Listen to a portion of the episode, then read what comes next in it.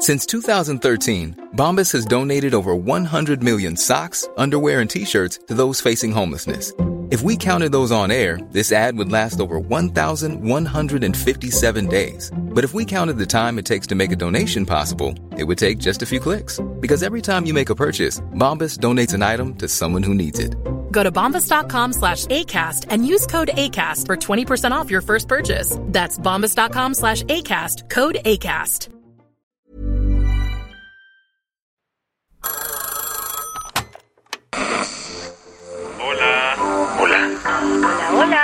¿Estás ahí? ¿Quieres saber lo que está pasando en tu país y en el mundo en pocos minutos? Te lo cuento. Te lo cuento, te lo cuento.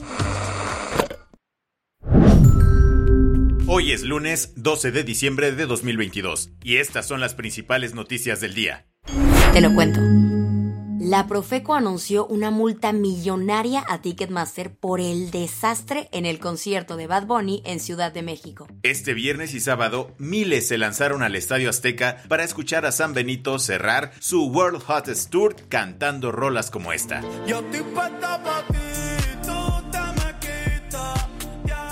O esta.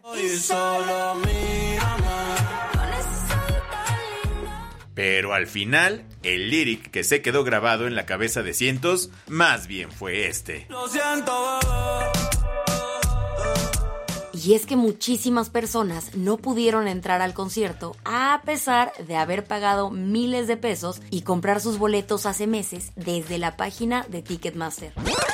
Yo compré seis boletos de 8 mil pesos. No han podido ni siquiera pasar. Mi sobrino viene desde Chicago. Él compró allá los boletos por Ticketmaster.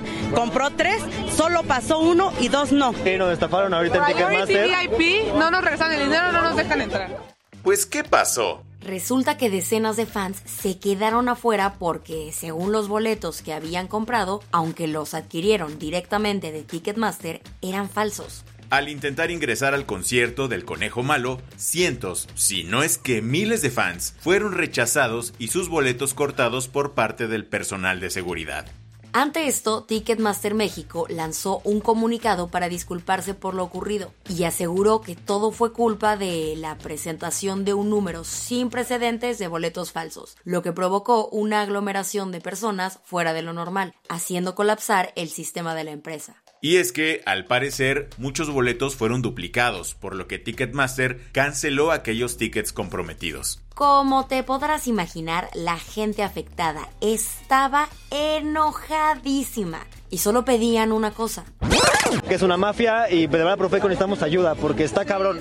Los llamados de ayuda sí fueron escuchados por la Procuraduría Federal del Consumidor, al punto que su titular, Ricardo Sheffield, dijo que todo había sido una jugada de Ticketmaster, pues bajita la mano, ellos sobrevendieron los boletos. Por eso, la Profeco anunció que multará a Ticketmaster con hasta el 10% de todos sus ingresos anuales. A esos muchísimos millones de pesos habrá que sumarle el reembolso que la empresa se comprometió a pagar a las personas afectadas. ¿Qué más hay? La misión Artemis 1 de la NASA volvió con éxito a la Tierra. El último capítulo del viaje de la NASA a la Luna llega a su fin. Orión de vuelta en la Tierra. La misión Artemis 1 finalizó su travesía espacial y la cápsula Orión amerizó este domingo en el Océano Pacífico, súper cerca de la isla Guadalupe en Baja California, México, tras volar por 2 millones de kilómetros en el espacio. A pesar de que el administrador de la NASA, Bill Nelson, dijo que la misión no tripulada obtuvo un sólido 10 de 10, hay ciertos detallitos que afinar. La nave espacial viajó a 32 veces la velocidad del sonido, lo cual provocó que la superficie se calentara unos 5000 grados Fahrenheit, generando un apagón inesperado. Ahora, ¿qué sigue para la NASA? El plan es que en 2024 salga la misión Artemis 2, La cual llevará a cuatro pasajeros en un viaje alrededor de la Luna. Un año después, con Artemis 3, buscan que la primera mujer y la primera persona negra pisen la superficie lunar. Y el plan es que para 2040 los primeros astronautas lleguen a Marte. Las que tienes que saber. Conocida como la pionera del feminismo negro en Estados Unidos, Dorothy Pittman Hughes murió a los 84 años. Dorothy se convirtió en un ícono de la lucha por los derechos de las mujeres. Además de ser activista en temas de igualdad racial y protección de niños vulnerables. Pittman falleció en Tampa, Florida, el pasado primero de diciembre. Pero la noticia se hizo pública hasta el sábado. No, no era tu cruda ni tu cama voladora. Este domingo, un sismo de 6 grados despertó al centro y sur de México. El epicentro fue en Tecpan, en Guerrero, por lo que se activaron las alarmas sísmicas en la Ciudad de México. La jefa de gobierno, Claudia Sheinbaum, informó que no se reportó ningún daño en la capital. Después de la evaluación que hicieron los helicópteros Cóndor de la Secretaría de Seguridad. El saldo blanco también fue reportado por la gobernadora de Guerrero, Evelyn Salgado. El Chief Tweet no se ha rendido y anunció que hoy intentará lanzar Twitter Blue una vez más. Tras varias recogidas de cable, Elon Musk decidió que la estrategia de suscripción ahora costará 8 dólares mensuales. Y como sigue enojado con Apple por suspender su publicidad en Twitter, los usuarios de iPhone tendrán que pagar 11 dólares. Y no es todo, pues si 280 caracteres te parecía poco, Musk dijo que el límite se aumentará a 4000. Tu dosis mundialista en TLK. En los resultados mundialistas del fin de semana. En los cuartos de final, Marruecos hizo historia ganándole 1-0 a Portugal. Así, se convirtió en el primer equipo árabe y africano en llegar a la semifinal de un mundial. Gracias a que Harry Kane falló un penal en los últimos minutos, Francia venció a Inglaterra 2-1.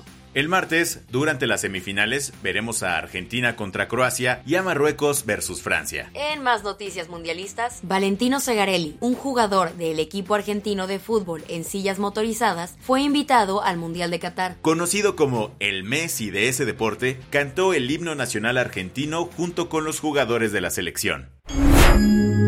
La del vaso medio lleno.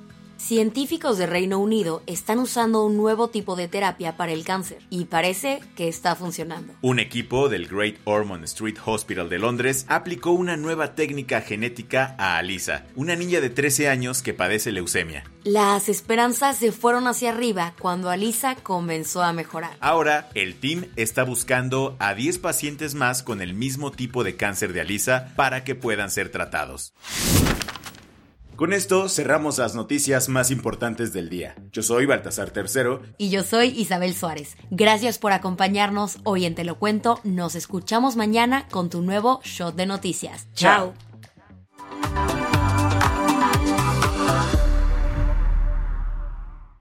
Este noticiero es una colaboración entre Te lo cuento y Dudas Media. El guion de este episodio estuvo a cargo de Aisha Al-Yanabi y Ana Ceseña. La dirección de contenido es de Sebastián Ermenguer. Francis Peña es la directora creativa y el diseño de sonido está a cargo de Alfredo Cruz. Si quieres estar al día, nos encuentras como arroba te lo cuento en Instagram, TikTok, Snapchat y Twitter.